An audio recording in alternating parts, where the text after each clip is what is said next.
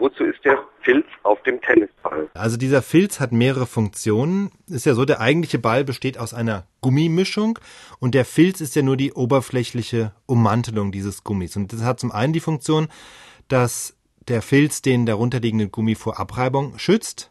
Der Tennisball ist ja in seiner heutigen Form vor 130 Jahren entstanden, also 1880 in England. Und damals wurde ja noch viel auf sandigem Untergrund gespielt oder Raumuntergrund und da schützt der Filzüberzug das Gummi vor Abreibung erstmal. Und so ein Filzüberzug fasst sich natürlich auch angenehmer einfach mal an als Gummi. Filz ist griffiger.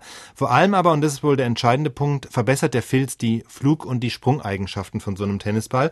Das heißt, der Filz gibt dem Ball einen gewissen Luftwiderstand, die Fasern, die da abstehen und fliegt, er fliegt dadurch nicht so schnell. Und das kann man auch nachweisen. Je mehr ein Ball abgespielt ist, also je mehr sozusagen die Fasern abgewetzt sind, desto geringer ist der Luftwiderstand und desto schneller wird so ein Ball in der Regel auch. Und dann kommt noch hinzu, wenn er auf den Boden prallt, dann prallt er auch etwas weicher ab, als wenn es ein reiner Gummiball wäre. Also er springt nicht so hoch.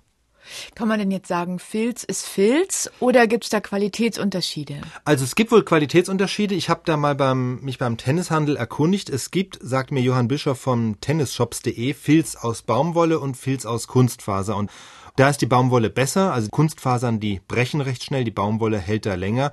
Also zusammengefasst sind das die wesentlichen Gründe für den Filz. Haltbarkeit, Flugeigenschaften und Sprungeigenschaften und natürlich spielt sicher auch eine Rolle, abgesehen von den Eigenschaften des Filzes, die Materialwissenschaften, die könnten wahrscheinlich heute auch Alternativen entwickeln, aber die Vorschriften, wie so ein Tennisball beschaffen sein muss, die sind international festgelegt. Da gibt es eine Norm vom Internationalen Tennisbund. Klar. Und wir wissen ja, was das für ein Akt ist, solche internationalen Normen zu verändern. Also da spielt sicher auch einfach Tradition eine Rolle, dass wir heute noch diesen Filz in der ursprünglichen Form mehr oder weniger haben.